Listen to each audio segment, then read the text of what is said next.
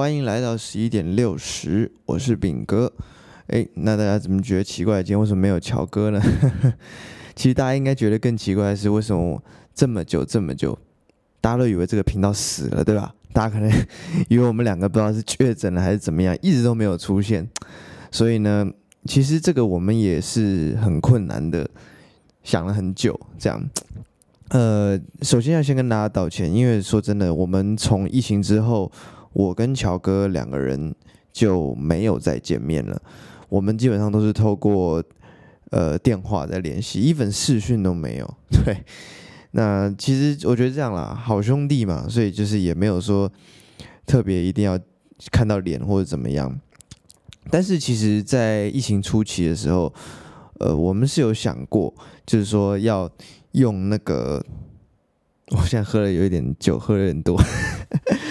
疫情出去之后，想说我们要用连线的方式来开那个这个场，但是后来开这个节目，那一开之后发现那个我们的那个器材啊，实在差太多了。因为我们其实只有一个一个界面，一个录音界面，那那界面在我这，我什么意思呢？就是说界面不在他那，他就不能用这种东西来录。那变成说我们两个，就算我拿掉这个界面。他用他手机收音，我用我电脑收音，其实都差蛮多的。或者是他用他的电脑麦克风、他的耳机麦克风收音也不一样，就器材上的一些问题啦，导致我们后来就原本要录一集远距的作罢。再来就是那个那个断讯的问题，因为就是两个人在远距的时候，就你会一直声音嘎嘎不清楚，然后我就一直就是会会 delay，然后你就接不到对方的话。但是我一直觉得很好奇，就是我每次看节目啊什么，他们都能够像朱学赶他那个，他每次请的来宾跟他好像都都那个很能够很顺的接得上，我就一直不懂为什么，因为我们怎么试都是不行。所以这个事情呢，我们就稍微的就是在那次失败之后，我们就稍微就是这个鸵鸟了一下，不理他这样子。那不理，因为不理他完之后，我们就要开始准备期末考了。因为各位知道，我们两位是这个重修二君子，重修难兄难弟啊，所以各自有各自的困难的事情，很要去面对。对，有关于你的，有关于这个毕业啊，有关于学业，有关于未来，所以我们就没有再去再去太多的心力去想这个事情。当然这样讲，你们可能听起来觉得很像借口。你不整天都在家吗？对，我们整天都在家。但是我跟你讲，真的做一个节目，你整天在家其实很难会有新的刺激。你像我们以前上学的时候，我们虽然我们在学校没怎么在混，但我们都是在学校以外的地方混。我们会去吃东西，我们会去逛东西，就是我们两个这样子。但是现在没有这个机会，变你生活的刺激真的真的非常非常非常少。在这个状况下，你很难想出一些新的 idea、新的梗，这样子，也就慢慢慢不知道要聊什么，对啊，所以这个就是我们那个时候为什么就是突然间就这么停掉了，然后让大家等那么久，对啊，再次道歉，真的非常不好意思。那其实这个疫情呢，我觉得从一开始就有很多的影响，尤其我个人，因为我自己原本那个乐团呢，就有一个表演在。五月十四号，对，就是礼拜五。那那一天呢，就是刚好我记得全台湾确诊飙破当天最高纪录是二十九个人次。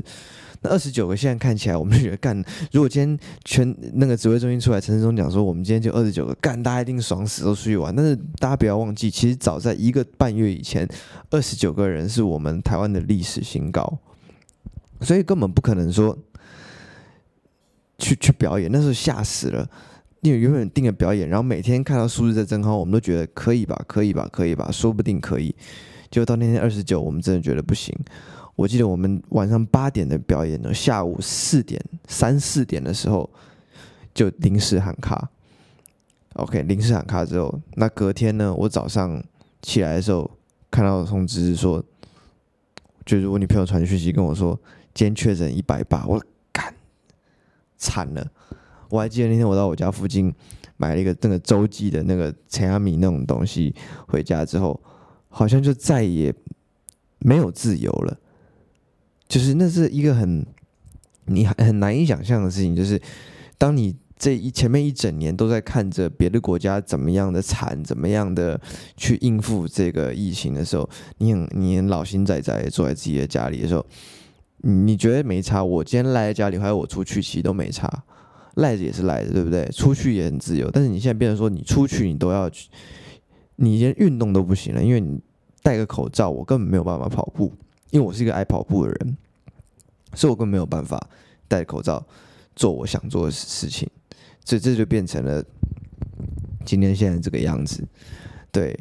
那然后哦，关于节目的这个企划，就是在这样子的状况之后，我们其实中间有想过一些改变，就是我们觉得，干，因为我现在很多粉丝也在敲碗了，他也是，所以我们想说一定要弄一个弄个整个形式出来，因为我们彼此互相这样录。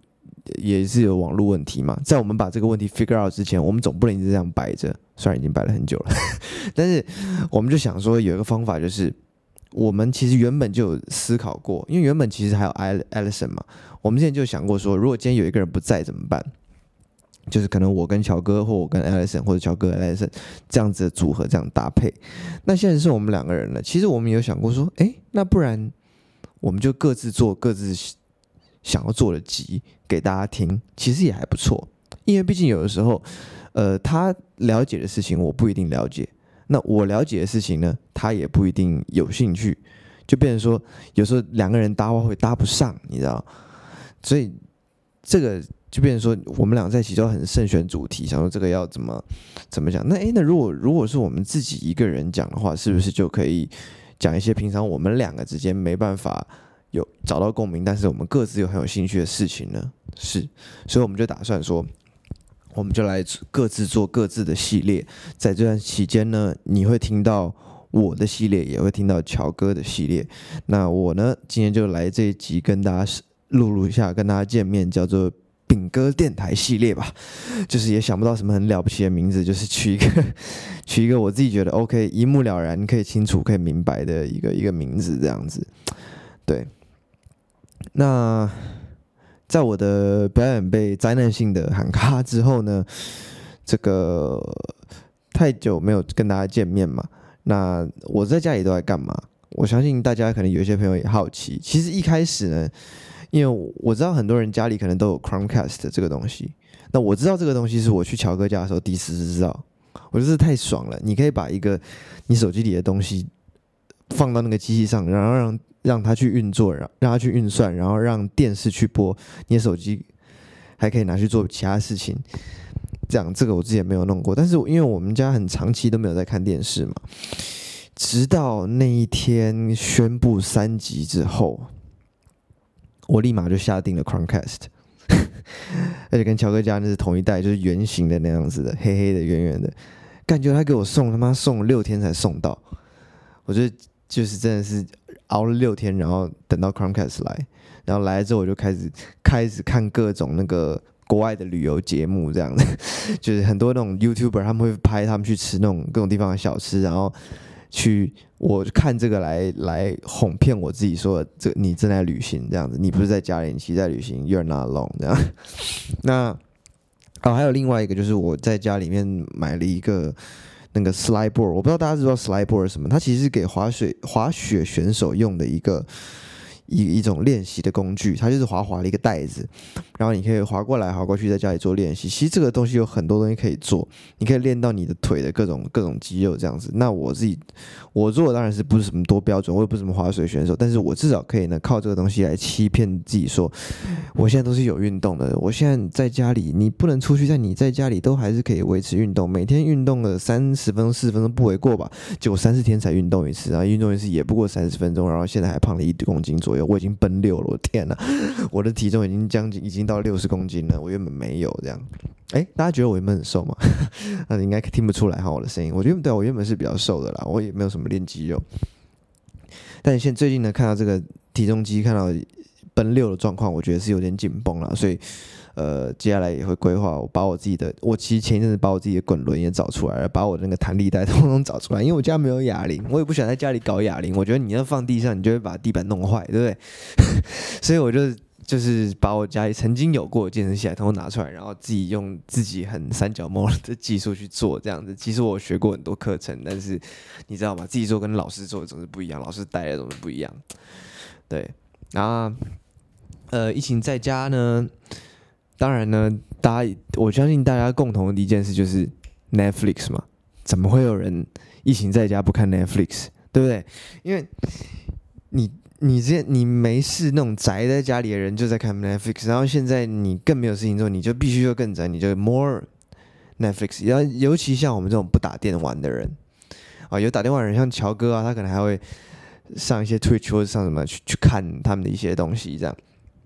那我是没有，我的唯一的寄托就是 YouTube 跟 Netflix。那你也知道 Netflix，它这个我觉得这家公司已经被有点吹得有点太高了。什么叫吹得有点太高？就是。他刚开始的时候，大家觉得哇，这东西很酷。你看，你要缴一个月的月费，你就可以有无限的东西可以看，而且它有好多新奇的节目，很很很。然后你看，好像就是花一点钱就看到了全世界，还可以自己选择。但是，看你们觉不觉得，这么多年来，Netflix 的节目品质其实在逐年下降？它不再是。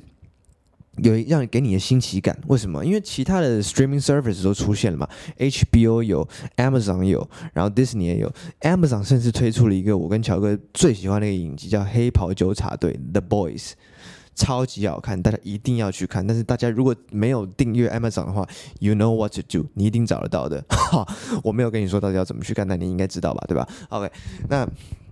无论如何，我觉得 Netflix 在这么多竞争之下，它慢慢失去了优势，就是优势，就是说它现在就是凭借着大家早期订阅户下来，已经习惯了看它的东西，所以要开始乱做一些原创。以前我们看到 Netflix 原创都觉得好用心，这家公司不只是你说把买别人节目，他自己就开始在做节目。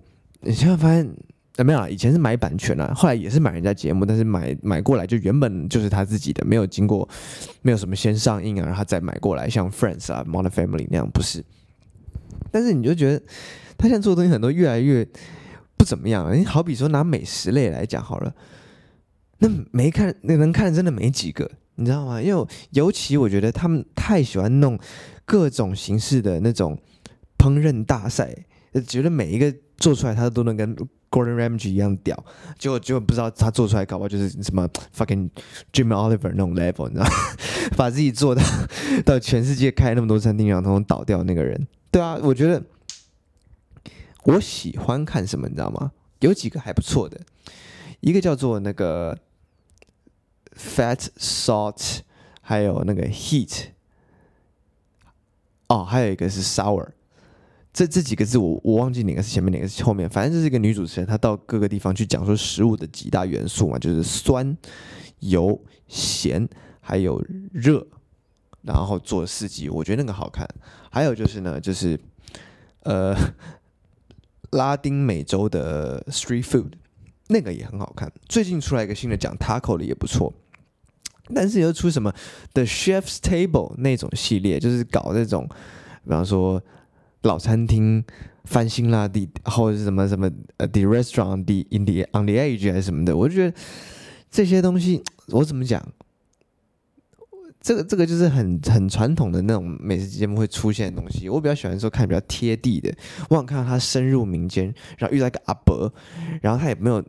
讲太多阿伯故事，你知道，有些那种很多节目，你讲明明讲美食，你就叫美食节目，然后你去访问一个阿伯，我们观众期待是什么？我们期待就是你跟那个阿伯聊这个东西怎么做的。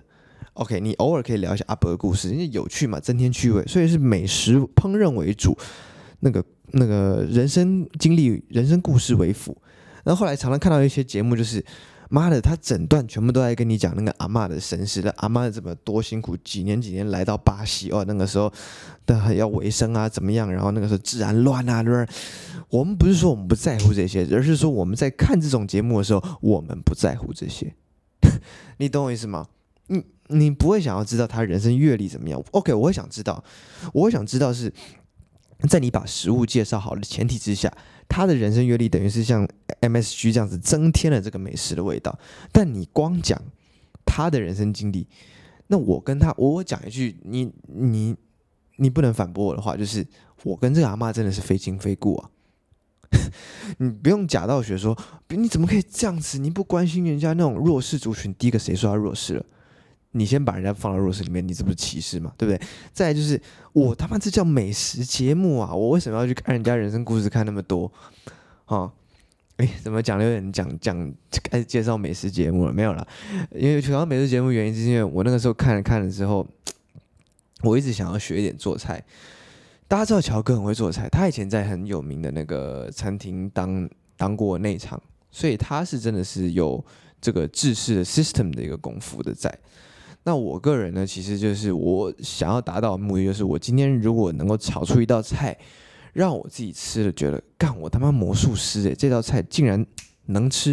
因为大家知道我是从来没有烧过菜的人，在这疫情之前，OK，可能烧过个几次，那也不会就是煮个味增汤，拿汤包煮味增汤，不然就下个馄饨，再来。再来就是炒炒个肉丝，然后炒肉丝之前还忘了腌，这这就是这么二。但我做过最了不起的一次就是红烧肉，而那是在四年前，而且在那一次做了很成功，很成功，非常成功。但是我之后就没有再也没有做，为什么？懒嘛，就人懒就是这样子。OK，所以呢，我是从来没有在疫情之前，我等于是几乎是零基础。但是我发现呢，我买那个 Chromecast，我发现怎么样？YT 真的，YT 啊，YouTube 真的是你的好朋友。就你坐在沙发上看，半夜三更他妈在那边看，看那个，不管是肥大叔、老饭骨、魔幻厨房，还有那什么罗杰塔、詹姆士等等等等的人在讲那些菜，你突然就觉得说，这个东西每一步都被他讲出来了。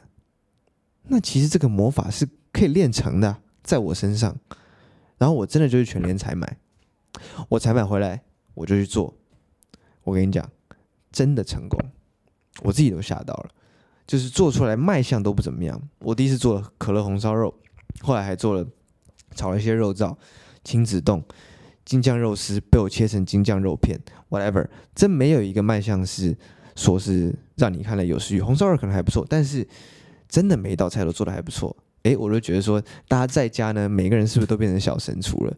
就是，或者是自己觉得自己小神厨，因为你也吃不太到外面的菜嘛。你叫外卖也是顶多几天叫一次，你不能天天叫。你有我有了，我有看过几个那个那个 IG 可以看到的妹子朋友，他们天天都在叫，今天叫什么天好运的，明天叫什么点水楼。干这种人真的是活在那种世界。你你他妈你叫餐厅的菜，餐厅的菜这么油，然后你现在还不能运动，你我看你一个月之后你会肥成什么样子？好，对不起，不是诅咒你啊，你还是依然会很瘦很漂亮，好不好？OK，哎，讲回来就是讲讲到我自己有一点心得，就是我还跟打电话跟乔哥聊了一下，那乔哥就跟我讲说他自己最近，哎，不知道该不该跟你们讲，因为我觉得他自己可能会想留给他自己跟各位讲，他他最近做了什么好菜，反正听他讲了，我也想要去买他做的菜来做，那这这你们就要等他那集出来，这答案才会揭晓，这样。好，那。其实今天主要想要的目的啊，等下我先喝口酒啊，讲太干了。哦，对，在家的酒也是喝很多。我老爸呢，就从他认识的餐厅那边订了二十瓶啤酒到我家。对，没听错，二十瓶。更夸张的是，我们把它喝完了，大概花两三个礼拜吧，也没有很久，这二十瓶就就这样喝完了。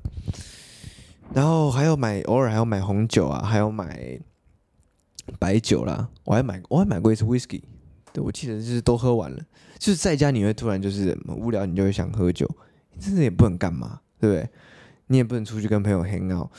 而且呢，最近好像听说我很爱的一家那个在我家附近的一个呃酒馆叫绿洲。呃，他们原本也是停业停了一个月。前一阵子我跟老板联络，他说：“哎，最近想要推出外带了。”然后我就很兴奋，我就是想要喝调酒很久了，但是我其实都没有去别的地方买，因为感觉没有必要。但是这家呢，我真的挺，因为什么？我他我表演也在那边表演过，然后老板什么我也都很要好，所以这边再小小打一个广告。如果大家有兴趣，你如果住在大安区的朋友，你晚上想要喝调酒的话，你可以去。等等，绿洲发布消息之后，你可以去他们那边看，随时关注他们的这个脸书啊。绿洲绿洲酒馆，对对对，我就可以可以订调酒了，这样子呀，未来呃不久了，将来就可以。那今天呢，跟他聊一下，主题是聊刚讲到 Netflix，我想要聊的其实我 Netflix 看的东西嘛。刚刚讲了看美食节目，还有就是我还要看一个很屌的影集，叫《蛇祸》。这个蛇祸，蛇就是蟒蛇的蛇，祸就是闯祸的祸，它叫 serpent，就是英文的那个那个蟒蛇的那个那个意思。那这个在讲什么事情呢？就是在讲一个法国的呃亚洲混血儿，他到了曼谷，这个故事背景差不多六七十年代，然后他就专门去骗一些美国的白人嬉皮来曼谷玩的。啊，来寻找自由啊什么的，然后盗他们的护照，然后把他们解决掉，这一连串的，这是一个真实的人，到现在还关在牢里面的一个真实案件。从头看到尾，你真的觉得干，真的是 fucking creepy shit，怎么会有这么 creepy 的事情？然后而且而且，原来才知道我对西方人的脸这么脸盲。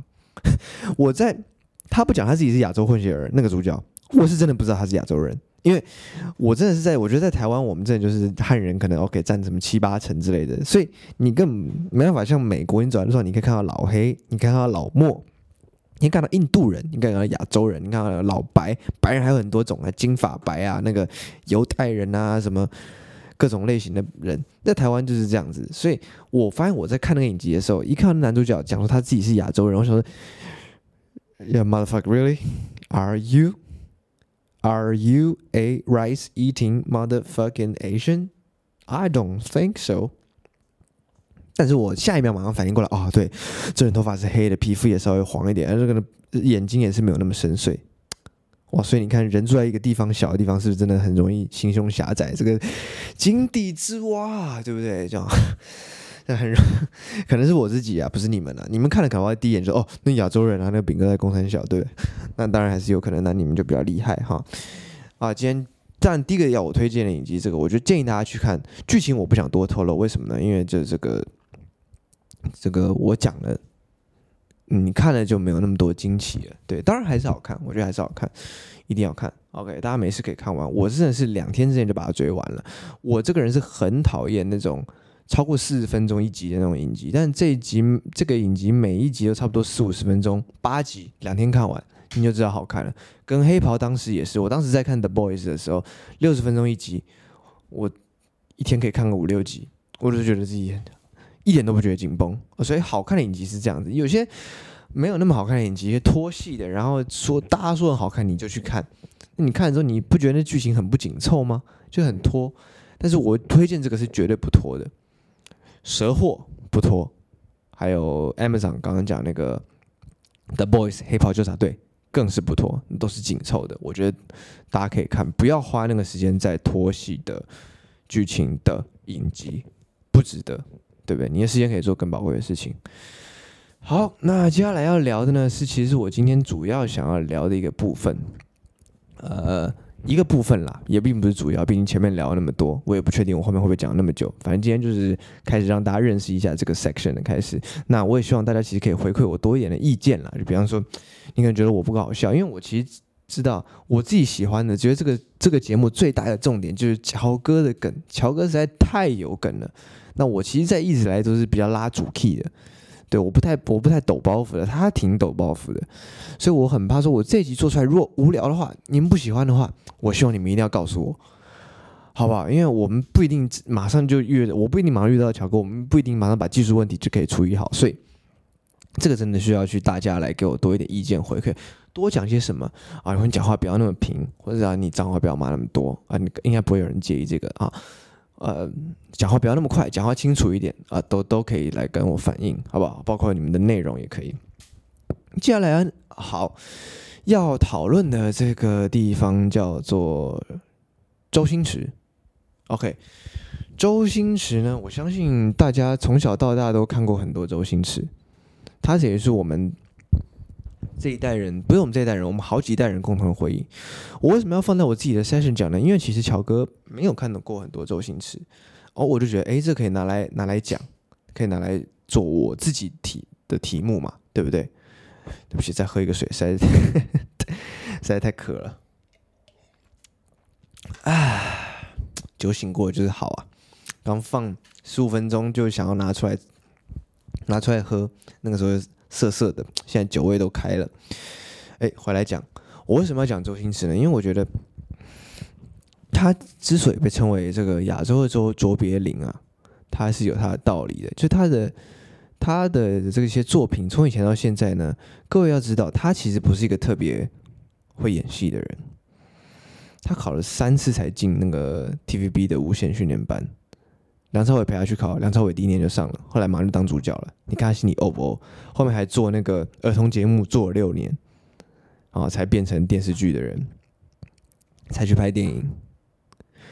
所以这个其实他是一个漫漫长路过来的人。我觉得大家在在对于看周星驰的搞笑的时候，你大家会觉得说，哎，他很努力的在搞笑怎么样？其实我看到后面，我自己的感觉，周星驰很多时候是认真的。只是他的认真，别人觉得是搞笑，就是吗？我你知道我的意思吗？他就是个怪人呐、就是怪人。有时候很认真想一件事情，然后身旁人都会觉得说：“干，你到底在……”不行，就是大家往这边想的时候，你偏偏往那个地方想。大家在想说：“哇，我这个从东杀到西几千里，然后手起刀落，手起刀落，手起刀落，一直杀人，一直杀人，杀到我一杀的人杀那么多，然后我一。”一眼都没有眨过，大家就会关心说：“你这个人怎么那么恐怖？”周星驰会关心到说：“哎，那眼睛不会干吗？”就是人家想：“你怎么你怎么搞笑？”可我觉得看周星驰那样子，他不是搞笑，他真的可能是会去在意说：“你这样眼睛不会干吗？”的的那种人，你知道？所以我觉得他的部分，他完全就不是一个像 Adam Sandler 那种，Adam Sandler 是知道自己在搞笑。OK，他知道我今天出来就是 amuse 这个观众，或者甚至我们知道 Kevin Hart，美国很有名的喜剧演员，他也是知道自己在搞笑，他知道你他那边啊啊啊啊耶，大家吃那一套，所以他会做这件事情。周星驰不是，周星驰老早就是他曾认真做一件事情，被骂被骂被骂被骂被骂到一天有一个人笑了，突然就觉得这个人可以做喜剧。就被拉去做喜剧，一做就成功。事实上，那是不是他一直以来的梦想啊？有人说他喜剧之王啊，怎么样？但是各位知道，喜剧之王后来被拍成一部片嘛？一九九九年的喜剧之王，那是周星驰演过最悲的一个电影哎。那那个叫喜剧之王那个片，是他所有剧里面最不喜剧的，那是个悲剧哎。可是哎，是悲剧吗？其实也不是。那就是他自己的人生经历，不断的去争取一个他想要的角色，然后再不断的落空。这是周星驰早年自己的生活写照，也为什么他演起来可以这么投入，然后，然后他认，这是他唯一一次认，认真的时候，别人没有觉得他还搞笑，因为那真的他自己心里很苦嘛。我在那边熬熬熬，我看了那么多书，我这么认真的，然后我做一部戏，你把我骂的要死。每次都被片场人骂，每每次都被片场的人骂，骂到有一天，名角儿那个莫文蔚演一个演一个大咖，名角儿要说你来你来当这部戏男主角吧，结果男主男主角原本有的事情又没了，所以有男主角要回来演他该演的角色，周星驰就没有拿到这个 part，所以整件事情是个悲剧啊。对，OK，所以这是跟他早年的喜剧不一样。那我今天要谈的呢，我相信大家最喜欢周星驰的，肯定是龙翔卫视最常播的那两部片，一个叫《九品芝麻官》，一个叫《唐伯虎点秋香》。我相信没有人敢说不，你们所有人一定都是最喜欢看这两部。没错，我也喜欢。但是我今天要讨论的不是这个，因为在拍这两部戏的时候，的确，你看后面很多香港也对于导演的访问，不管是王晶啊，还是其他同场的演员，都会跟你说。周星驰在那个时候开始就变有点鸡掰了，那是差不多九二年到九四年的时候，怎么鸡掰呢？周星驰开始会指挥，他不是导演，那个时候还不是，哦，那个时候还是他们在电影公，在永盛电影公司还有片约还没拍完，我看他根本就是在等那个片约拍完，他早就想要出走了，早想要自己独当一面了。那个时候只是为了跟向华强、向华胜，这是香港当初的两大黑道嘛，对不对？新义安的人请他来演戏，老板。说了算，但是在片场，他们就说周星驰开始有一点就是指导这个人，指导那个人，这才指导到导演头上都有。那这个一方面让人家讨厌，一方面就有人发现，讨厌人就觉得你讨厌嘛。那其实没有那么讨厌他人就觉得，哎，这个人可能大有可为哦。比如说吴君如就曾经讲过说，我我早就知道他要当导演的，他一定是要当导演的，他那个个性，对不对？他那个个性，他是一定要当导演的，他要掌控所有事情嘛。你知道有一些有些创作，呃，文艺艺文创作者，像我是还好啦，毕竟我我没有那么有有掌控欲，而且我也没有那么有艺术气质。OK，所以有那种有那有很多有艺术气质的人，他们是非常有控制欲的。这种人其实，在生活什么都很麻烦，因为你跟他谈不来嘛。你有什么事情，朋友之间就说啊，不然要干嘛？我想这样，你想那样啊，不然我们就去就折中一下，大家互相彼此让一步。哦，OK OK，事情有解决。周星驰是那种不让步的人呢、你知道，听到后来在人家现场人家讲，就知道吗？黄莺飞乐讲说，那个少林足球的时候，那酒瓶砸他脑门上，砸了很多次了，砸到送医院了，回来还继续拍。周星驰毫无怜悯之心，说是暴君呢。但这种暴君呢，何尝不是一种一种专业，一种对于自己在做事情的敬业？其实是这样子的，对啊，因为因为因为他很在乎他的戏嘛，这是很多导演都这样。你怎么不说杜杜琪峰暴君呢？对不对？你怎么不说王家卫暴君呢？干王家卫把梁朝伟整整成那个样子，梁朝伟都回家跟刘嘉玲哭说：“干我一直这个妈那个那个后面我都拍不出来，怎么办？”对啊。所以其实好的导演多少都有这种暴君气质啊。那我先要谈几部片，我们来谈一下周星驰做导演之后的片子啊。你们可能不知道，但是我一讲呢，你们通通都晓得。我今天要推讲个几部国产《零零七》，这是香港翻译，在台湾的翻译叫做《零零七大战金枪人》。一九九四年，周星驰创立电影公司以来，他第一部导演的片子。再来，九六年的《食神》。这个大家就一定知道吧？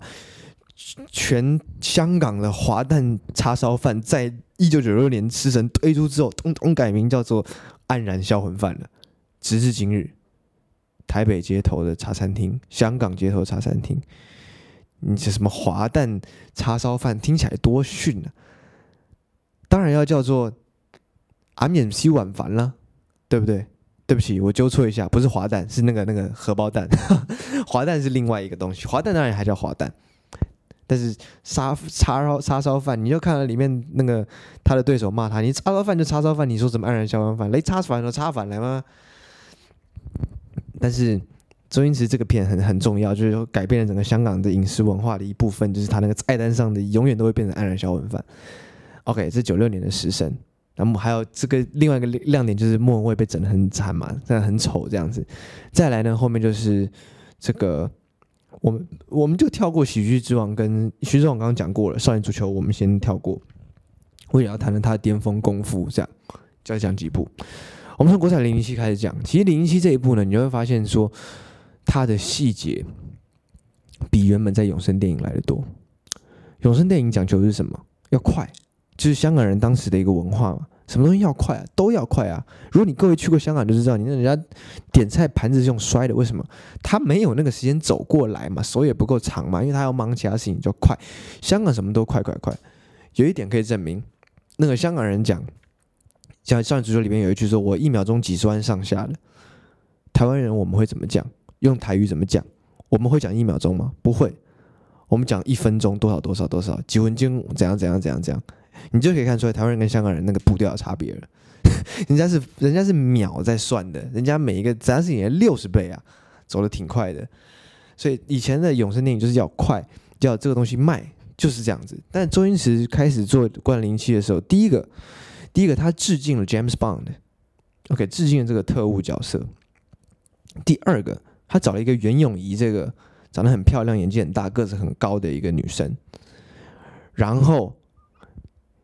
要他陪他捣乱，这袁咏仪在里面并没有像莫文蔚在《食神》那样子搞得很丑，她其实长还是里面装扮还是漂漂亮亮的，但是他就陪他搞怪，两他要很认真的陪他搞怪，这是很多跟周星驰搭过的人都不理解的问题，为什么我要这样子做，而且这样做有什么好笑？结果出来真的好笑，你你都不知道你这么好笑了，对不对？那这部片我觉得。最棒就是他整个在在不管在政治面，在文化面，还有在当时时代背景，还有对香港人对于中国大陆的那种，呃，他的想象，他想象那个那个里面的特务机关，那里面的那你知道谍情报人员是怎怎么做事情的，这个很有趣，因为他从来没有进过大陆嘛，所以他只能靠这种方式去想象，那想象出来也很好笑，最后能够逃脱死刑的方式也很好笑，就是什么就是贪嘛，你给人家一百块，他就放你走了，根本就没有怎么样，然后还要。还要搞什么轻功水上漂了？还要说陈局长是我爸妈，根本就不用你给一百块就好了。那身上那前面几个死掉，是身上没有带钱而已。嗯，然后所以这个片，我觉得他，而且他也在里面展现了一种非常颠覆的形象。他以前也是颠覆，没有错。他本来就是拍颠覆起家嘛。但是拍他翻拍那个那个周润发的那个赌神，就是赌圣，然后卖的比周润发还好。但他现在现在是搞那个 James Bond 的这个就很有趣，为什么？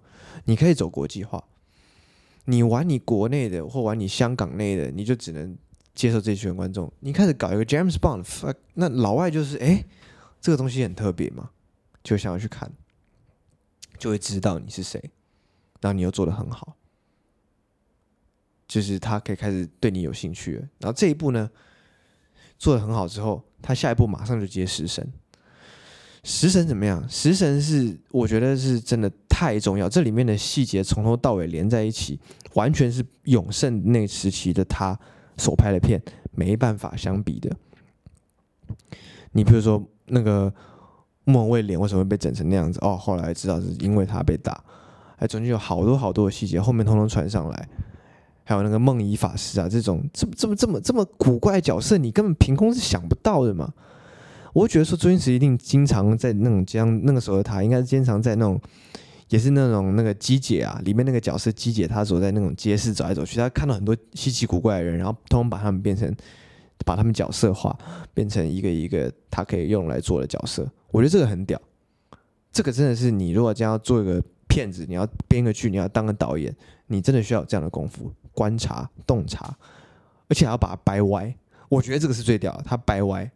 他可以把，我觉得这个时候周星驰呢已经开始意识到说他的什么，他的哪一部分的认真会被认为人人们认为是搞笑，他是有意的在做这件事情，在食神的时候，对，我觉得食神呢是他的戏从那种素食，你刚刚讲说国产零零七不是已经跳脱了永盛吗？但是他等于是一个过渡期，他还是保有那种永盛时期的那种他的。一些风格还在，但是你过渡到食神的时候，你就发现他完全是已经独当一面了。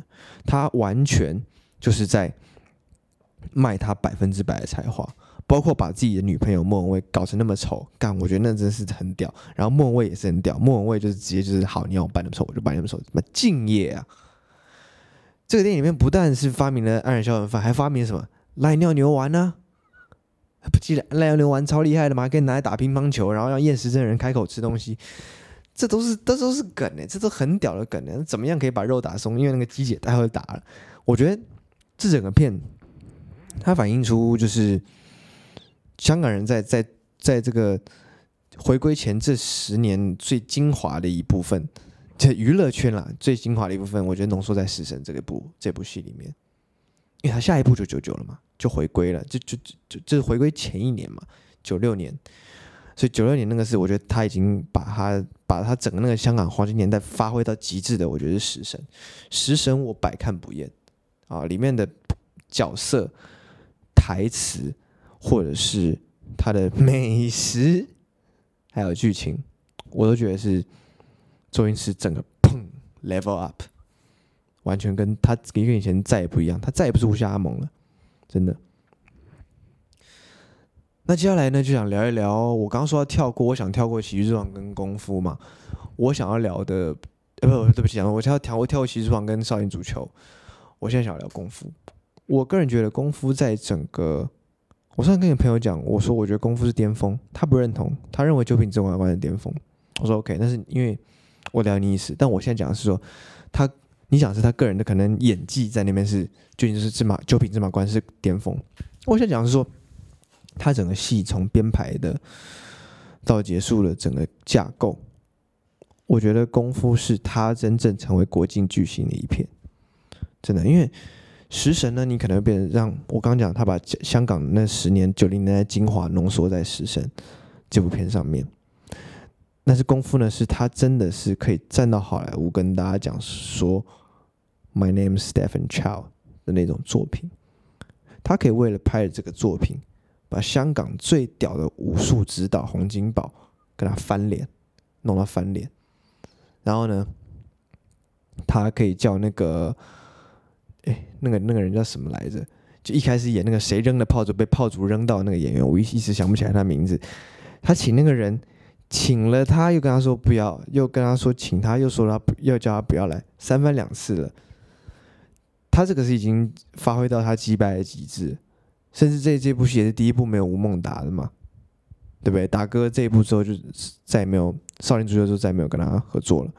但这部真的，为什么他运用了一些特效，像那个踩脚趾啊，嘟嘟嘟嘟嘟嘟嘟嘟嘟，踩出地板那个样子，就然后还用快转的方式。然后还有最后升上去那个如来神掌，这是他开始结合了非常比较高端的，不是我们平常所看到那种港片老特效，就砰你就觉得那个爆炸干的爆的超假的，那个谁会想看这样子？他开始去接触这些，而且在这部片里面，他把他自己的戏份减少，为什么？他要专心导演。这里面戏份大家记得最清楚的是谁？包租婆，包租婆一定是第一个。最屌，最好看，再来是谁？火云邪神。这两个角色，如果你不知道周星驰的话，你看这部片，你最记得一定是这两个角色，对不对？对啊，因为他把戏份给他们，他把这两个角色是他创造出来的。这你说这不是周星驰，就是周星驰，只是不是用他的皮，用他的肉去演。这每里面每一个人都是周星驰，最成功的就是包租婆跟火云邪神这两个角色。然后，然后这个剧情呢，这个剧更有意思，我觉得是什么？你知道吗？这个地方就是猪笼城寨。你知道周星驰小时候住的地方叫什么？九龙城寨。长什么样子呢？就是比这个猪笼城寨再破烂一百倍，但是形式上差不多的。你就知道这个是完全是取材于儿时记忆的，那些各种地方讲各种方言的大妈，做各种不同的事情，然后卧虎藏龙，好像每个人都有功夫一样，那就是他小时候刚逃难到香港时候的生活啊。全家人挤在一小屋子里面，然后你可能还要看包租婆、包租公的脸色，对不对？你可能你可能不能多做一点自己想做的事情，就被他压下来了。这个是这个是他他他从儿时以来的一个记忆啊。而周星驰讲过，他小时候很迷李小龙，是要买个沙包在家里打。然后呢，这个电影以他家成长环境为背景的片，就叫《功夫》。这其实是周星驰童话，这一部其实就是周星驰的童话，讲他小时候的梦想。住在很穷的地方，想要翻身，然后呢，打败坏人，铲奸除恶。人小时候不就这么简单吗？善恶二元论。但我们现在看善恶是二元吗？根本不是啊。但是他那个就是一个保有童真的一个他，所以这里面既有他巅峰的特效，还有巅峰童话，还有他的童话之外，还有就是他为了这个很认真去练的那六块肌，加上他真的有练功夫。这些都是真的，他六块肌也真的，他还跟你讲，你你也看了，那也修不，要修也修那么一点点，他一定是有身材是好的，非常好。那个时候已经四十多岁了，你要说一个四十多岁的人练成那样子不简单呢。在那之后，下一部片就是四年后，《长江七号》，那个我没有去看，听说不好看，我也没什么兴趣。但是我觉得他这个时候收手，他现在都不演了，过去十年都不演了。我觉得这个收手是对的，因为他，我就刚刚讲了，我觉得功夫已经到巅峰了。功夫到了巅峰之后，你还有几个巅峰？你不可能，你你已经太幸运了，你已经变成一个香港文化的一个标签，一个标志。知道你的人比知道王家卫、知道周润发的人、刘德华人都要多。就他在这个历史上的定位，绝对是比其他的电影圈人更重要。不管人家的艺术艺术造诣多么在高干，他一定是大家文化里面最重要的一个支柱。因为人要笑嘛，因为人活着其实就是都有苦的时候啊。人不一定有想要浪漫的时候，但人他妈一定有苦的时候。人有苦的时候，就是要看周星驰啊，对不对？所以这个很重要。他怎么讲？他虽然本意不是要做这件事情，但他做这件事情反而让他成为了一个英雄。这个英雄绝对不能想要再创造第二个高峰。我跟你讲，真是这样的。你是骆驼啊，你有两个峰，不是这样的。人通常都是只有一个高峰，一个 peak 到了就下来。至少在演绎上是这样子。后面他当然也拍了很多戏，可是后面那些戏很多人觉得不好看。其实我觉得啊，《西游一》还不错，就是有舒淇的那一部。那那个时候，我觉得他还是非常认真的在拍戏的。那个是悲伤的层面高过很多喜剧的层面。特效层面高过很多真实场景的层面，大陆演员层面高过很多香港演员的层面。最近持续捞钱了嘛？大家说那是他捞钱开始？不，美人鱼才是捞钱的开始。西游降魔篇的时候，我觉得那是他把《西游记》看到极致的时候。他开始怎么样去介绍一段你在看《西游记》你绝对不会留意的一段，就是唐僧遇到孙悟空之前的事情。你根本不会去留意啊！你翻的时候当然就是我们看的《西游记》，他妈的先讲以孙悟空为主体在讲的嘛。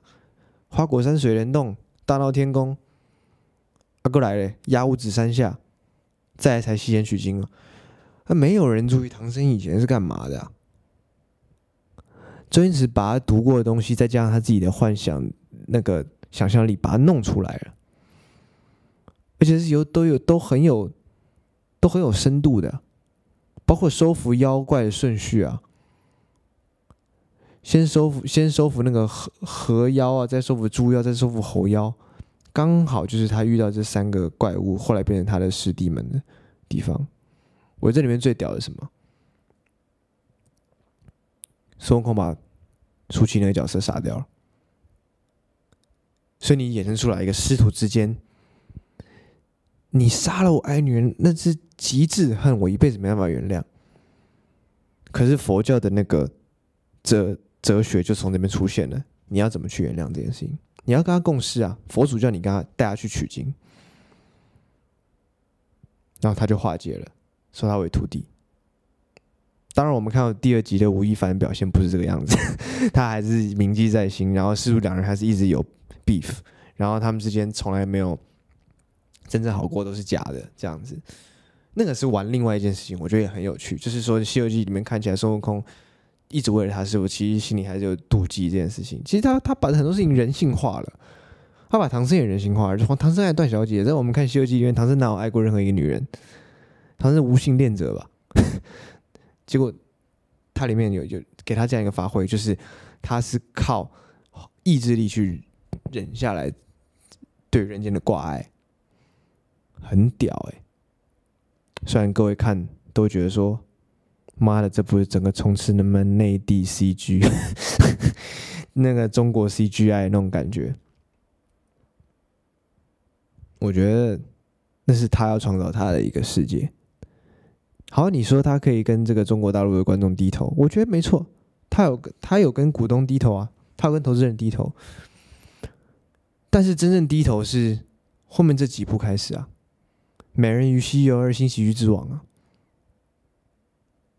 我觉得降魔篇都还是一个非常值得一看的电影。好，那么今天时间呢，其实也没有很多，我能讲的周星驰呢，也就讲到先讲到这样子，再讲下去呢，怕没有兴趣的朋友听了就可能不爱听了。有没有对话？也没有对话，对不对？就很无聊，因为我一个人在讲，我讲了一个口干舌燥的。那。我最后要讲的是说，这个大家都知道香港这一两年的事情哦。我们大家都知道，有比我更专业的人，就是大家都知道香港发生什么事情。那很多人都说这个香港要这个濒临毁灭啊、灭亡啊什么。但是其实你要知道，很多所有事情都是都是这样，都是即将消失，然后即将毁灭，只是只是他们加速了，所以你特别有感。包括周星驰也是。周星驰，你说周星驰他他没落了，你不爱他了，你不爱看他现在的东西了，你怀念他以前的东西，这样就不好吗？他如果继续硬演下去，你搞不好就开始讨厌他了。我觉得他还是在一个对的地方收手，但他当导演他不收手，因为他有股份的问题啊。但是我觉得他在对的地方有有有收到他该收的东西。对，我觉得这是。很了不起，他没有再继续演了。我也想看他继续演，但是我也知道他继续演会变得不好，所以他收在一个对的地方。他收在一个他的他的剧从喜剧转到长江七号这种亲情过渡的时候，他给你一个预告：我以后我在他里面摔死了嘛？啊，虽然复活了，但他一看他摔死了，他就告诉你我不演了。到后面就是这样衔接过去，后面就真的不演了。然后也告诉你，我剧情不再是喜剧，我要开始放悲情元素进去了。他后来也越来越放了，这真的是一个很屌人会做出来的事情。所以我觉得，大家先看他，不管他现在的的行为作为、拍戏怎么样，你都知道这个人是在华人圈里面，我觉得比非常多点艺术导演。的重要性都搞出太多了。周星驰的喜剧跟王晶的喜剧不一样，即使周星驰早期拍的都是王晶的喜剧，周星驰喜剧结合了古书里的文化，结合了香港在地的文化，然后结合了现代社会这种西方式的传过来的幽默，前无古人后无来者，绝对不可能，不会再有下一个周星驰。你与其去万谈说这个人他跟以前不一样了，他再也不回来了，你不如想想你是多么庆幸的活在一个有他的年代，把这个十年香港文化，或是几千年中国古书里面好笑的东西拿出来讲，就是他发挥到极致，然后等老外都叫他亚洲卓别林。OK。今天这一集酒喝的比较多，讲到后面讲的有点沉闷，希望大家不嫌弃。那未来呢，其他集的饼哥电台系列呢，如果大家有兴趣的话，也可以给我一些回馈，告诉我要讲什么会比较好，怎么讲，怎么样的主题，讲什么样的长度，你会想要听，好不好？OK，那么我们今天节目就到这边告一段落，我是饼哥。接下来会有乔哥自己的节目，他要叫什么样名字呢？我还不知道，大家到时候出来就会知道，好不好？先跟大家说一声，在最后再跟大家说一声，对不起，好久不见，希望大家继续持续关注我们的频道，我们再见，拜拜。